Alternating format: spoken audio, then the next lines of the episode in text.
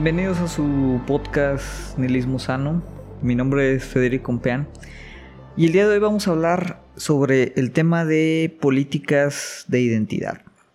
Este es un tema que mm, eh, pues ya hacía tiempo que quería abordarlo.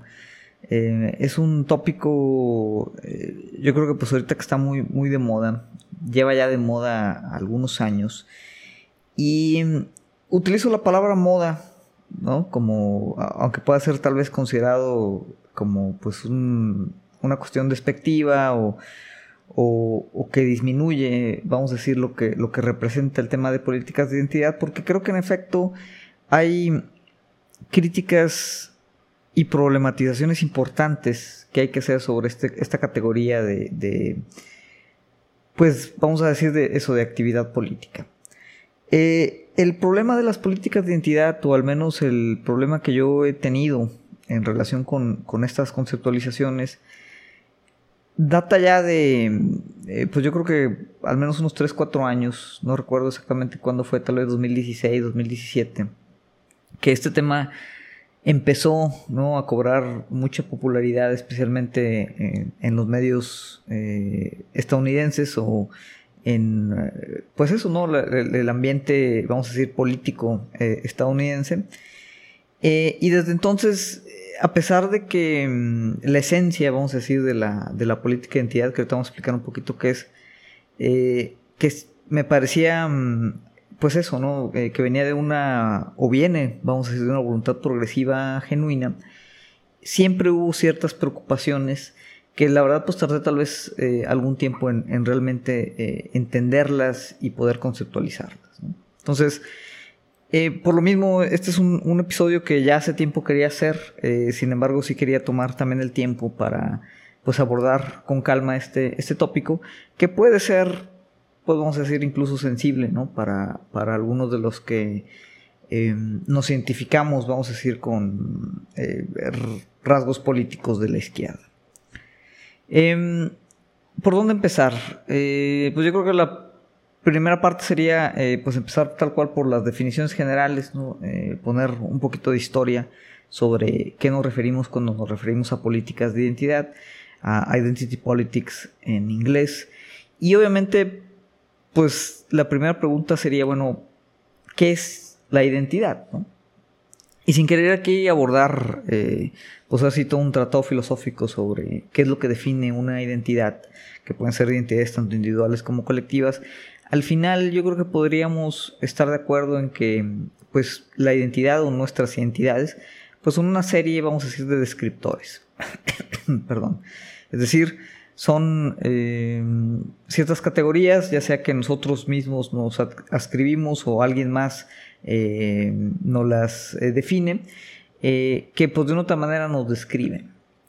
Es decir, si yo les preguntase a ustedes que se describieran, o yo mismo intentara describirme, pues habría otra vez cierta serie ¿no? de, de, elementos identitarios que posiblemente utilizaríamos tanto consciente como inconscientemente para tratar de hacer esa descripción ¿no? de quiénes somos.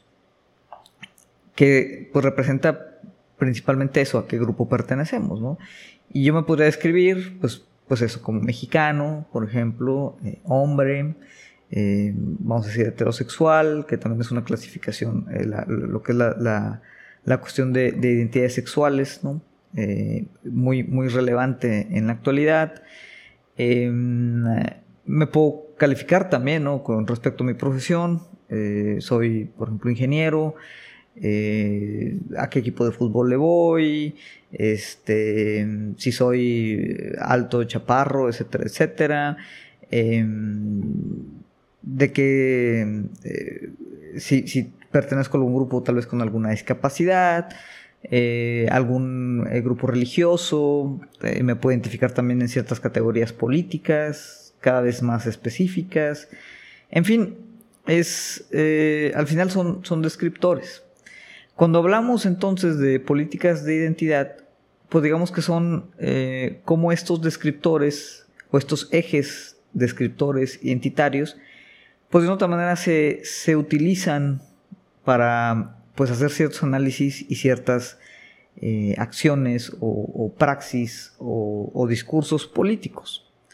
Em, de una otra manera, pues son o, vienen de, lo que eh, también en la academia se, empezó en su momento a, definir como pues análisis interseccionales de qué elementos identitarios, o sea, cuáles de estos elementos que nos describen, pues afectan, vamos a decir, nuestras condiciones materiales de vida. Em, que obviamente siempre se ve esto en torno principalmente a la relación que hay de las identidades, vamos a decir, marginalizadas u oprimidas con lo que podría ser pues la identidad considerada como neutral, que durante muchos años en la historia pues siempre fue esta eh, identificación ¿no? del referente social de pues el hombre blanco heterosexual eh, de occidente con propiedades por ejemplo ¿no? eso es como eh, lo que cuando decimos la historia del hombre eso es lo que representa o es lo que históricamente ha representado. Entonces, cuando hablamos de, identidades, pues aunque eso que describimos es una identidad, pues realmente eh, se trata de abrir el abanico a distintas identidades que normalmente o históricamente pues no han tenido esa voz. Ese vamos a decir es como la, una definición general, vamos a decir así, de, diccionario de qué hablamos cuando hablamos de políticas de identidad. Eh, obviamente, bueno, esto no surge del vacío, no es un tema tampoco que surja eh, hace poco tiempo, ya, ya tiene eh, bastantes, bastantes años. Eh, obviamente ha cobrado actualmente una relevancia y una popularidad distinta a la que tenía cuando surgió, pero pues sí vale la pena recordar un poquito, bueno, cuál fue la historia o en qué momento histórico surge, pues vamos a decir, el término tal cual de políticas de identidad, que obviamente los escritores identitarios han existido siempre, y yo creo que al final Em, independientemente de lo que pensemos de la política de entidad, pues los descriptores identitarios pues tienen, tienen un uso, ¿no? Eh, que nos permiten, pues eso, ¿no? Identificarnos. En fin, em, ¿dónde surge o dónde se empieza como a popularizar eh, este término? Es pues como en estas eh, olas de movimientos sociales de la segunda ola de los 70s y los 80s, Em, principalmente pues como esa noción de eh, una manera ¿no? de dar voz o de que las mismas eh, grupos marginalizados tomaran la voz para expresar pues esta experiencia eh, de opresión que tal vez no estaba representada pues en otros discursos. Esto tiene que ver obviamente en esa época pues con toda la lucha de los derechos civiles, por ejemplo, ¿no? en Estados Unidos, eh, los temas de liberación sexual, eh, especialmente relacionados con toda la comunidad LGBT, la parte también del feminismo de segunda ola eh, en, esta, en esta época. en general, pues otra vez no surge esta noción de la política entidad, pues de un, vamos a decir, pues del ala izquierda, como pues políticas progresivas y con esta voluntad genuina de pues poner sobre la mesa todas esas experiencias que normalmente pues eran eso, marginalizadas, discursos que no eran representados, que no eran escuchados y, por lo mismo, eh, podemos decir políticamente entonces no existían. Con estos temas, eh, pues se pone o se trata de poner en el centro esas voces, esas experiencias, y obviamente eso tiene que ver también con un proceso de subjetivación. Que eso vamos a decir que filosóficamente trae consigo otra serie ahí de problemas eh, epistémicos que no vamos a abordar aquí, pero eh, obviamente pues aquí estamos hablando de pues políticas que surgen, ¿no? voces que surgen otra vez pues de esa condición de sujeto eh, como parte de un grupo y también pues como pues vamos a decir un individuo en estos grupos. De ahí surgen y pues vamos a decir que se empieza o se retoma eh, o cobra mucha fuerza eh, en años recientes, especialmente en, Estados Unidos, a través de, eh, pues como un, vamos a decir, una especie de, pues se revive un poquito esta noción, pero otra vez apropiado ya tal vez por condiciones, vamos a decir, más, más liberales, que pues tienen, nos tienen en el estado actual eh, de las políticas de identidad, que ahorita vamos a explicar un poquito, bueno, cuál es ese estado y cuáles son las problemáticas principales que tal vez tiene ahorita en la actualidad. Em, el hecho es que, pues, la identidad como descriptor, por eh, muchas razones, se ha continuado fragmentando. Es decir, estos grupos identitarios eh, continúan em, creciendo, vamos a decir, en definiciones. Eh, y en ese sentido, pues también ha habido este riesgo de que la política de identidad ahorita pues, ha fragmentado un poquito también eh, los grupos políticos eh, donde pues en teoría habría que eh, consolidar para poder tener pues una oportunidad de, responder o, plantarnos ¿no? ante pues, los discursos hegemónicos actuales. obviamente la, las políticas de identidad ¿no? Pues tienen críticas tanto de derecha como de izquierda en cuanto a los espectros así generalizados como normalmente lo hacemos aquí, digo, la idea no es abordar las políticas o, los puntos de las críticas de la derecha, ya que normalmente pues, son críticas bastante reaccionarias, normalmente son bastante ignorantes y mm, pues realmente, a mi opinión, no, vale la pena aquí tratarlas. Habrá, yo creo que otros foros, otros canales, eh, ustedes mismos, ¿no? Yo creo que pueden eh, sin ningún problema eh, enfrentar esas críticas. Pero aquí quiero pues poner sobre la mesa tal vez algunas críticas, vamos a decir, eh, más de la parte tal vez de la izquierda eh, o de los riesgos que, se ve pues otra vez analizando qué tan efectivas o no efectivas podrían ser las políticas de identidad desde un punto de vista pues otra vez eh, entre comillas progresistas. En la parte derecha pues cuáles son las críticas más populares se trata se relaciona muchas veces de forma incorrecta la cuestión de, políticas de identidad, automáticamente también hay políticas de identidad de derecha. Eh, de hecho, este es uno de los riesgos de eh, el, discurso identitario, que es muy fácil, ¿no? Que, también se transforme eh, en, un discurso político de ultraderecha. Es decir, los discursos racistas, de supremacía blanca, de nacionalismos, al final son también componentes identitarios, que cuando hay un componente identitario de izquierda, pues de una u otra manera eh, se fortalecen, ¿no? porque reafirma o se reafirma un poquito pues esa distinción de grupos que pues genera otra vez todas estas eh, miedos, xenofobia, eh, racismo, misoginia, etcétera, etcétera. ¿no? Es, como una especie de retroalimentación que pues es uno de los riesgos, ¿no? De que estas políticas sean ahorita tan parte estándar ya de los discursos, incluso aquí en México, ¿no? Lo podemos ver en, las elecciones actuales donde hay un número récord de, políticos, eh, vamos a decir, que están identificados con estas categorías de política de identidad que normalmente están atribuidas a, grupos de izquierda, ¿no? Eh, otra de las críticas de la derecha pues tiene que ver con eh, esta como término que es, un término conspiratorio de marxismo cultural y posmodernismo, ¿no? A pesar de que también teóricamente esta relación eh, pues es contradictoria eh, y sería paradójica, eh, ya, que tanto el marxismo tal cual como las lo que normalmente se engloba en, en la parte postestructuralista o postmodernista de la filosofía, pues realmente incluso son bastante críticas también de las políticas de identidad, de forma que pues sujetos como Jordan Peterson, que no tienen obviamente mucha noción de lo que hablan, normalmente equiparan temas de política de identidad con posmodernismo y marxismo, ¿no? que al final pues son tres temas totalmente distintos y en, ciertas partes incluso no son reconciliables. Hay muchos videos también donde em, se explica ese detalle, no, no quiero ahorita eh, aquí desviar, vamos a decir, el episodio hablando de Jordan Peterson, pero pues ese son el tipo, vamos a decir, de, críticas reaccionarias un poquito de la derecha. En temas de izquierda y por ejemplo en, como una cuestión o una postura muy personal, pues yo sí creo que eh, aunque surgen de una, un problema yo creo que muy real, ¿no? Que es dar voz a pues los que no han tenido voz, estas, estas eh, serie de, grupos eh, marginalizados y oprimidos, ¿no? Por utilizar el lenguaje de, de políticas de identidad las categorías identitarias esencialmente, ¿no? y yo creo que por eso han sido tan fácilmente cooptadas por el neoliberalismo, son pues una reificación del otro, ¿no? Es decir, es, una cosificación de nosotros mismos y, de lo que representa el otro, eh, ya que pues al final es, es como una estructuración de elementos que son eh, bastante contingentes.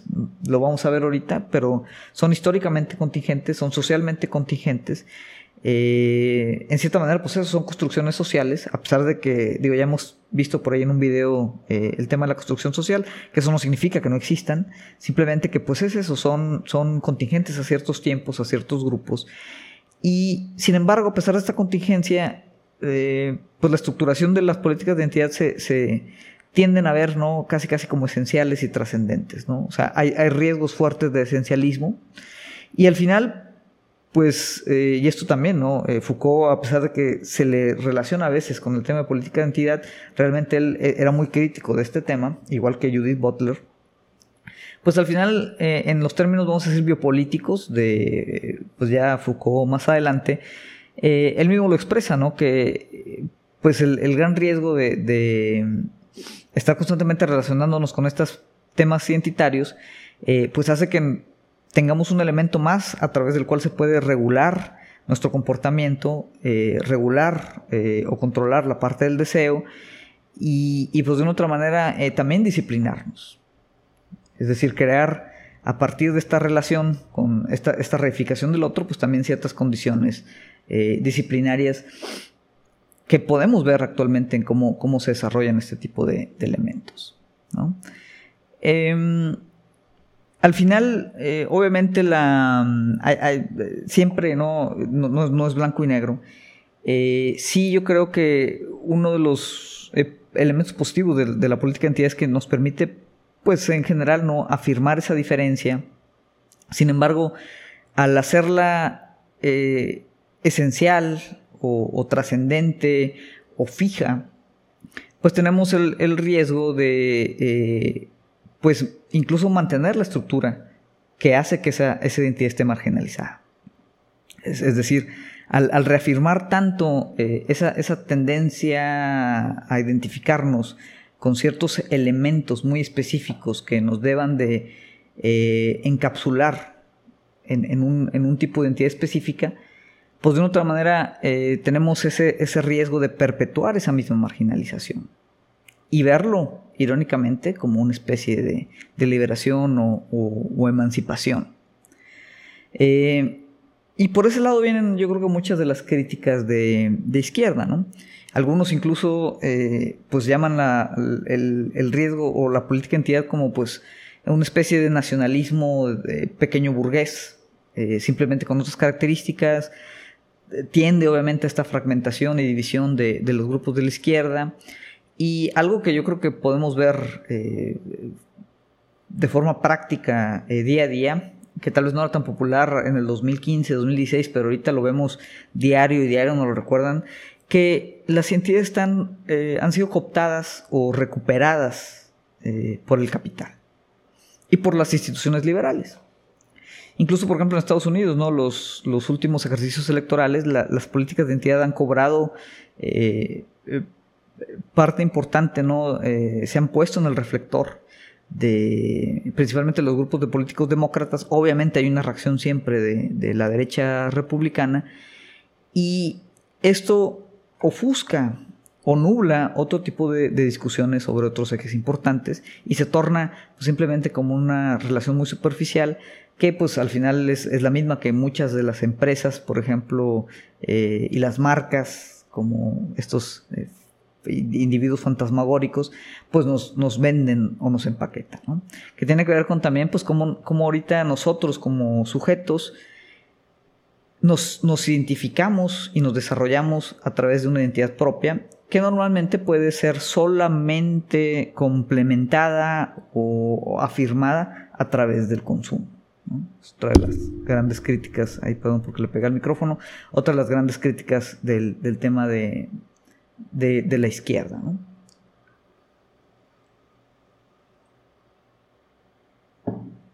Entonces, em, pues yo creo que eh, esos, esas problemáticas, eh, que a veces yo creo que las podemos sentir a un nivel incluso, vamos a decir, como de, afecto, eh, la, gente que estamos, podemos decir, involucrados un poquito en, temas de, conciencia política o, que nos interesa pues avanzar como ciertas políticas, vamos a decir, de, emancipación, eh, a veces es difícil, como quien dice, pues plasmar o, explicar dónde están esos riesgos o dónde están esas problemáticas y, cómo las podemos también afrontar, ¿no? Porque obviamente hay, formas de, solucionarlas y no simplemente eh, ignorar o, encajonar o echar ahí este, por, por un lado eh, el, tema de la, de la, identidad, ¿no? Que ya dijimos que yo creo que sí puede ser bastante, bastante eh, utilizable y al final pues siempre hay una, una tendencia a, identificarnos de una otra manera. Es, difícil que vayamos por la vida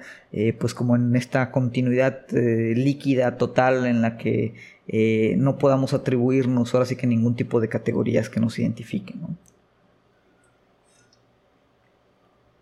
Entonces, em, en ese sentido, pues vale la pena plantear los peligros. uno de los peligros, ya decíamos, es que pues la política entidad trata siempre ¿no? de mostrar como eh, auténtico, eh, que otra vez también es el problema de, lo, que, significa ser auténtico en una sociedad capitalista tardía, ¿no?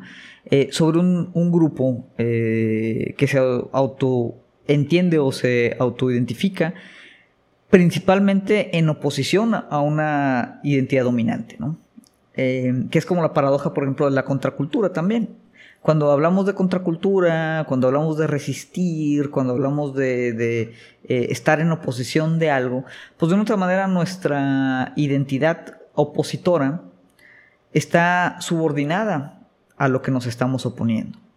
De forma que eh, el peligro ahí es que pues eh, formemos como una especie de simbiosis en la que si no tenemos esa oposición contra lo que estamos en contra, pues ya no podemos identificarnos nosotros, ya sea como grupo o como sujeto. De esa forma, ¿qué es lo que, es lo que vamos a generar? Pues como una perpetua dependencia prácticamente de esa identidad dominante que pues nos va a hacer que en vez de tratar de desarticularla, pues la sigamos afirmando, ¿no? Constantemente, constantemente, por la misma inercia de la oposición a ella. ¿no? Entonces, en ese sentido, reclamar este tipo de identidades marginalizadas solamente en oposición de la identidad dominante, pues de otra manera refuerza nuestra dependencia de ese gran otro, ese, otro con mayúscula. Y pues de otra manera también continúa internalizando y reforzando pues la jerarquía opresiva en la que pues en teoría estamos tratando de, emanciparnos o liberarnos. ese, es uno de los riesgos cuando la categoría de identidad se vuelve pues como este eje, este eje principal.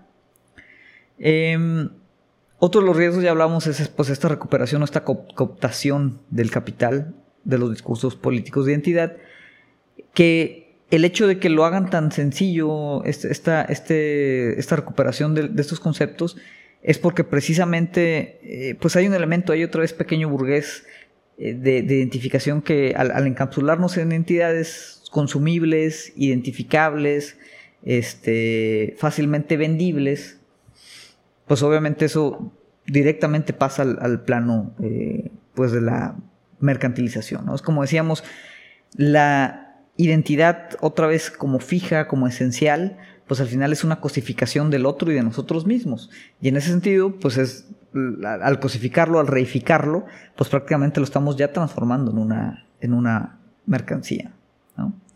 Por ahí hace algunos años em, eh, un, video en YouTube de Wisecrack, un canal estadounidense donde habla de pues, temas filosóficos pero de cultura popular.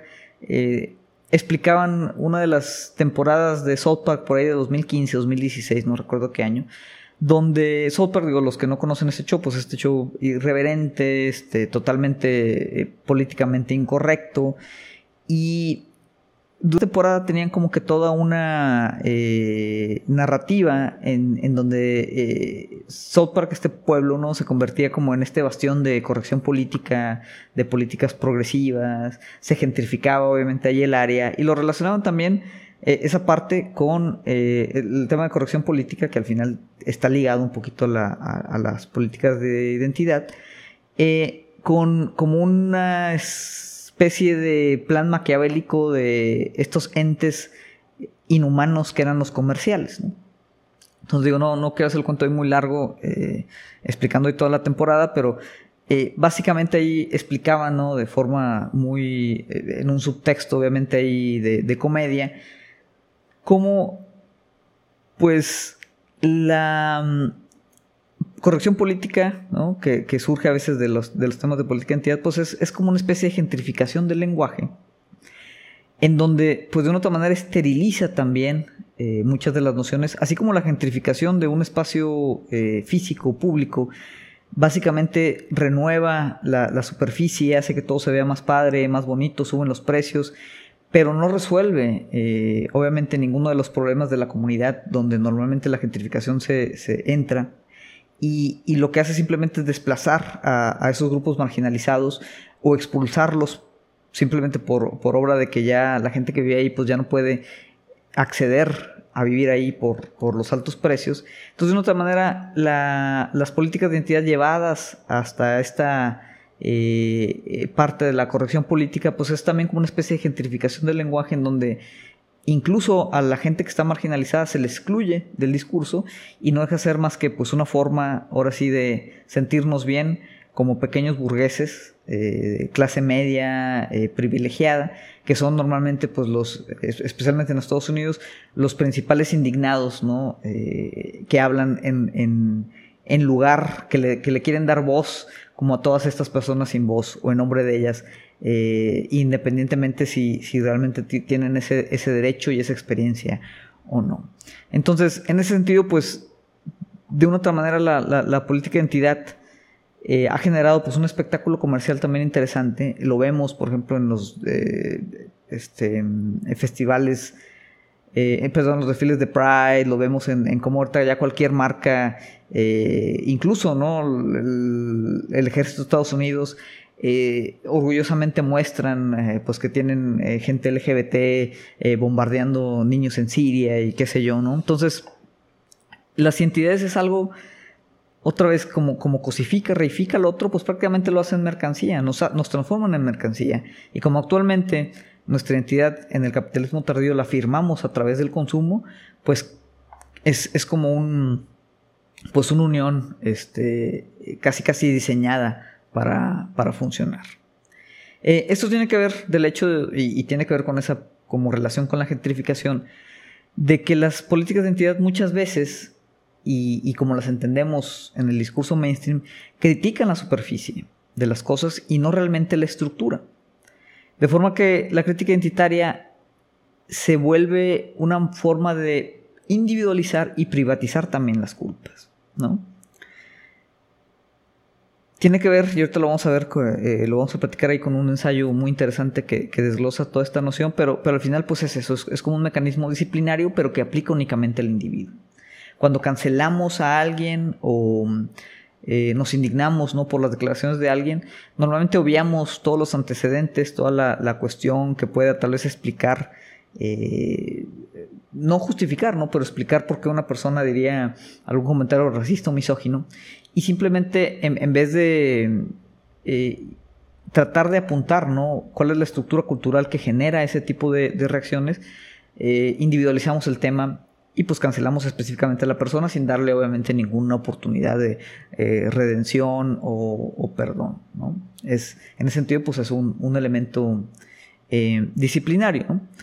Em, y pues al mismo tiempo ¿no? Eh, las políticas de identidad generan problemas importantes a la hora ya de hacer la movilización también política. ¿Por qué? Porque normalmente por los grupos identitarios que ejercen o tratan de ejercer praxis política, pues tienen que hacerlo eh, pues hacia alrededor de, su eje de identidad únicamente. Y eso pone mucha presión a veces eh, en estos grupos para pues identificarse con un eje específico, ya sea el de alguna minoría de, con discapacidad, de raza, de género, de religión, económica, etcétera, etcétera. Y al ser como eh, pues muy esencialista, ¿no? Y, a veces eh, llegar hasta el punto extremo en el que las experiencias de estas entidades marginalizadas no pueden entenderse a menos que formes parte de todos esos grupos, pues hace que sea increíblemente difícil amalgamar, pues ahora sí que una masa crítica política que permita movilizar y realmente generar pues alguna especie de praxis eh, más allá de lo, de lo electoral, que, que, es puramente simulativo y puramente representativo. Por ejemplo, eh, volviendo al origen de políticas de identidad, pues actualmente eh, hay una fuerte crítica, por ejemplo, a todos estos grandes íconos feministas de la segunda ola, eh, porque pues en su momento tal vez no, no, estaba apuntado así, pero ahora vemos que pues eran eh, personas blancas, de clase media y heterosexuales, ¿no? Entonces, pues de una otra manera se problematiza que ese, esa ola feminista pues también ponía a la sombra eh, pues otras voces de feministas lesbianas, feministas de color o feministas de, clase trabajadora. Lo cual obviamente es una crítica yo creo que válida, pero pues en ese sentido eh, siempre nos vamos a enfrentar con el problema de tratar de, englobar todas las voces y entre más específicas sean las identidades que tratamos de comunicar, pues también más fragmentada va a ser esa voz que tratemos de englobar y volvemos nuevamente al problema de la movilización política a través de esos, de esos ejes particulares. Entonces, eh, es otro de los riesgos y es otro de los peligros de la, de la política de, identidad. por lo mismo que autores, otra vez, que normalmente se les relaciona con ese tema, son muy críticos. Esto mismo lo decía Foucault eh, y, son críticas también que tenía Judith Butler. Ambos yo creo que a veces son muy mal representados eh, en, en estos temas eh, sin embargo, pues ellos sabían o estaban conscientes de, estos riesgos identitarios. Volviendo eh, un poquito pues, a esta función disciplinaria que ahora cumple la identidad y que se, reproduce o se representa, por ejemplo, en los grupos de Facebook eh, de izquierda, especialmente en, la comunidad, vamos a decir, de, de, la izquierda estadounidense, en Twitter y todo, hay como estas eh, pequeñas cúpulas, vamos a decir, eh, de, eh, disciplinarias de gente teóricamente de izquierda que, se comportan y ejercen pues una estructuración de poder que de otra manera replica las mismas nociones y estructuras opresoras que, hay por fuera en, pues ahora sí, el, el, sistema hegemónico completo, ¿no?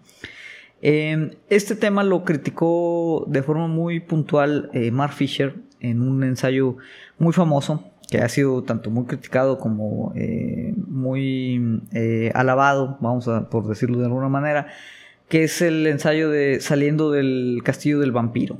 En inglés lo pueden buscar, es Exiting the Vampire Castle. Y básicamente ahí aborda Mark Fisher él también como pues este intelectual de izquierda eh, falleció eh, pues por su lucha constante también con la depresión eh, él, se quitó la vida recientemente creo que alrededor del 2011 y precisamente él hablaba ¿no? de, lo el desánimo que le generaba pues este tipo de como enclaves disciplinarios neomoralistas que se generaban a, través de la izquierda, activados por los ejes de identidad. Em, y bueno, ahí eh, básicamente él, eh, hace muchas de las críticas también que estamos haciendo aquí y eh, establece algunas de las leyes de este castillo del vampiro, que es prácticamente pues como esta comunidad disciplinaria eh, que se basa simplemente pues en la exclusión, en la competitividad por eh, quién, es un, ente o un grupo más marginado, eh, en esta como moralidad de, tratar de generar culpa en vez de acción. Y, básicamente todo eso lo engloba como en estas cinco leyes, ¿no? donde la primera menciona que pues es individualizar y privatizar todo, ¿no? que es lo que mencionábamos. Normalmente las políticas de identidad liberales tienden a centrar las culpas en los individuos, a pesar de hacer referencias a las estructuras, pero nunca realmente apuntarlas, nunca realmente criticarlas y nunca realmente tratar de, construirlas para ver por qué los individuos pues entran a veces en este tipo de condiciones, vamos a decir, eh, moralmente moralmente incorrectas, de acuerdo a la moralidad otra vez de, estos grupos. La segunda ley dice es que hay que hacer que el pensamiento y la acción tengan la apariencia de ser muy, muy complicados. ¿no? Eh, él comenta muchos de estos enclaves de políticas de liberales, pues al final son nuevamente, ¿no? Eh, enclaves o, cúpulas académicas, privilegiadas, blancas, eh, en esa gran paradoja, ¿no? y obviamente en esa como personalización pequeño burgués de estos grupos, pues mucho es como crear este capital intelectual, este, este como street cred pero de, políticas emancipatorias en el que pues tienes que poner barreras, tienes que eh, hacer que eh, el, cuestionar sea muy difícil, que la acción es muy compleja, eh, básicamente que, la forma de desmantelar estas cuestiones es, es bien, bien complicado de hacer, de forma que lo único que puedes hacer es apuntar a ello, ¿no? Y pues ahora sí que ponerte tu medallita por, por hacerlo, ¿no? En vez de realmente generar una movilización eh, política real que, pueda tratar de generar algún cambio específico. La tercera ley, dice Fisher, eh, es pues esto, propagar la mayor culpa que puedas, ¿no? Eh, todo el tema, por ejemplo, los discursos del privilegio, que obviamente son discursos, yo creo que em, muy justificados y, pueden ser bastante eh, utilizables. Sin embargo, aquí pues siempre los se utilizan eh, en el vector de la culpa, ¿no? ¿Cómo puedes hacer sentir la mayor culpa posible tanto a, estos grupos identitarios con los que estás en contra, como también los que forman parte de tu grupo y que no son tal vez lo suficientemente rectos y puros, ¿no? Como tú, que ese es un, tema clásico también de la izquierda, La cuarta ley del castillo de los vampiros es la parte de esencializar, ¿no? tanto a tu grupo como a los enemigos, de forma que al ver una noción eh, de, la entidad del enemigo eh, esencial o esencialista, pues también entonces todas las problemáticas se vuelven problemáticas del bien contra el mal.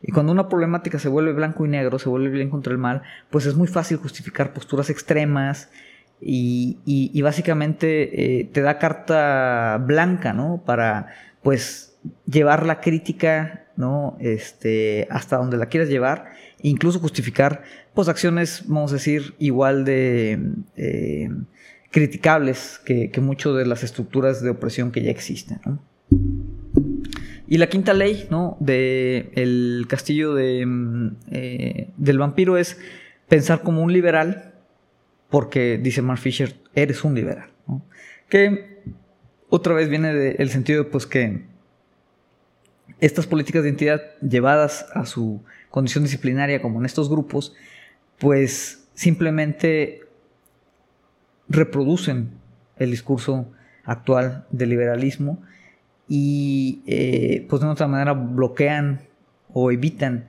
ahora sí cualquier movilización de emancipación radical de izquierda. Eh, al final, ¿no? y él dice, pues el, tema es que pues estos grupos, otra vez entre comillas de izquierda, su objetivo no es popularizar la posición ni ganar gente a su causa, sino mantener pues como esta superioridad moral de, ser ellos la élite, esta vanguardia eh, este, ética, eh, de, darle voz ¿no? a la gente que no la tiene, eh, a través pues, de una pues, especie de superioridad moral de clase. Y obviamente, y, eso también tiene que ver con la parte como liberal de la crítica de Fisher, muchas veces pues esta, esta identidad o esta política de identidad pues ofusca una de las grandes relaciones identitarias, también podríamos llamarle una de las grandes relaciones de, de marginalización que es el tema de clase. Conforme se ha popularizado la retórica de políticas de identidad, ha nuevamente perdido popularidad la parte clases. Y no se trata también de volver a un análisis 100% marxista en donde clase sea el único eje, porque definitivamente en, el punto interseccional, pues yo creo que sí hay formas distintas, ¿no? Eh, en el que hay que ver en conjunto.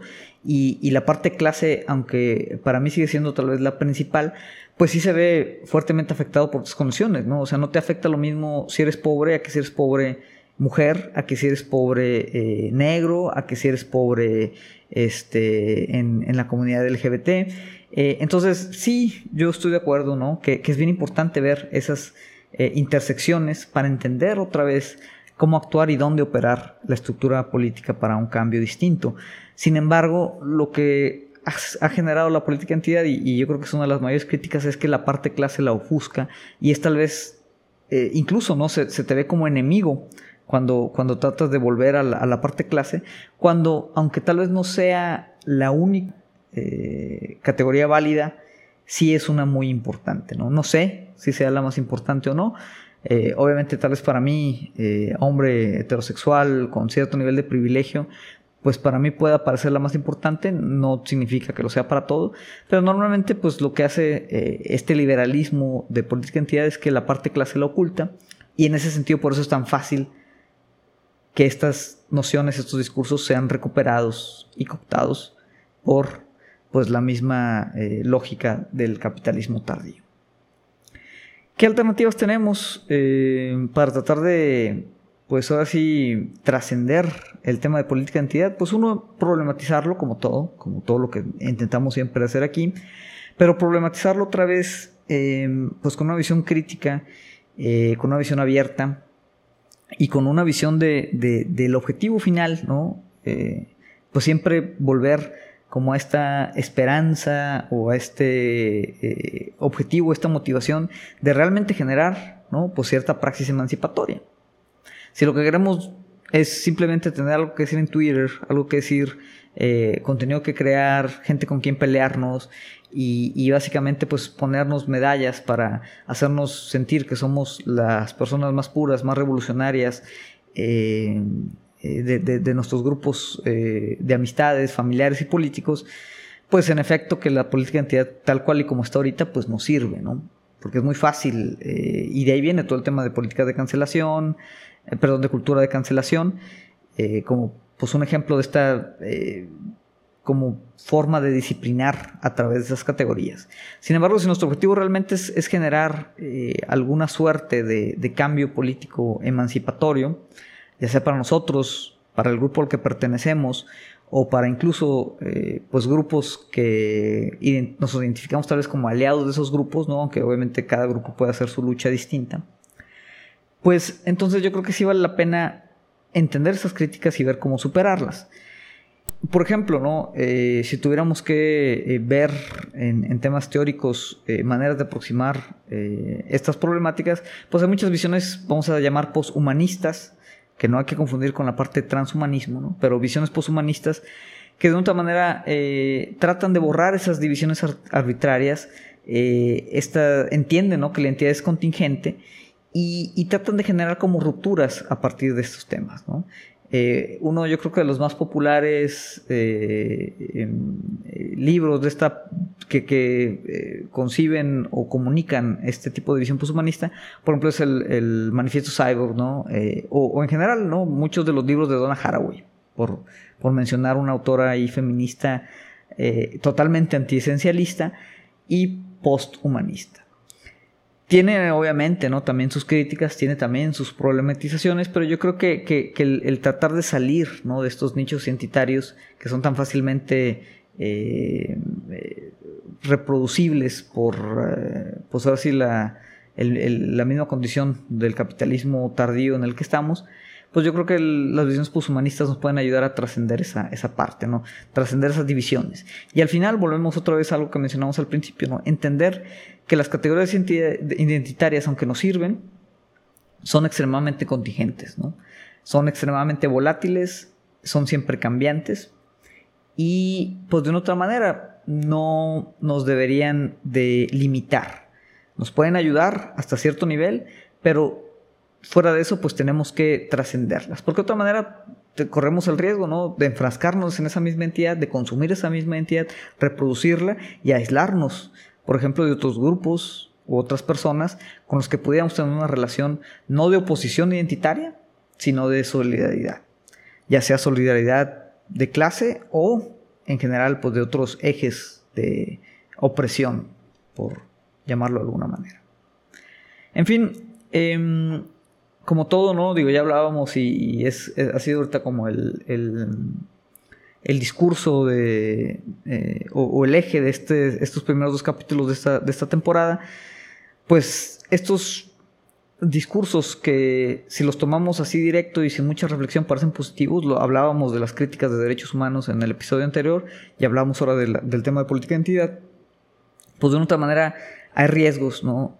De riesgos fuertes de que no veamos estas problematizaciones y que eh, estas cuestiones en vez de ayudarnos a generar o plantear una praxis política que realmente nos ayude a cambiar las cosas o, a generar pues estas tendencias emancipatorias y liberadoras, pues nos, devuelven o nos pueden retroceder incluso a, a, prácticamente alinearnos con las mismas estructuras y reproducir pues los discursos hegemónicos actuales. Entonces hay que estar siempre muy alerta, hay que ser siempre muy críticos y esa crítica obviamente hay que tratar de eh, pues sostenerla con, un análisis eh, genuino, profundo y abierto de, este tipo de problemas.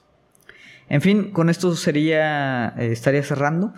Nuevamente, ¿no? Para los, los, que nos escuchan por primera vez, este es un podcast semanal. Estamos ahí en las principales plataformas de podcast, en Spotify, en, Apple, ahí por ahí en iTunes, en, en Google Podcast también.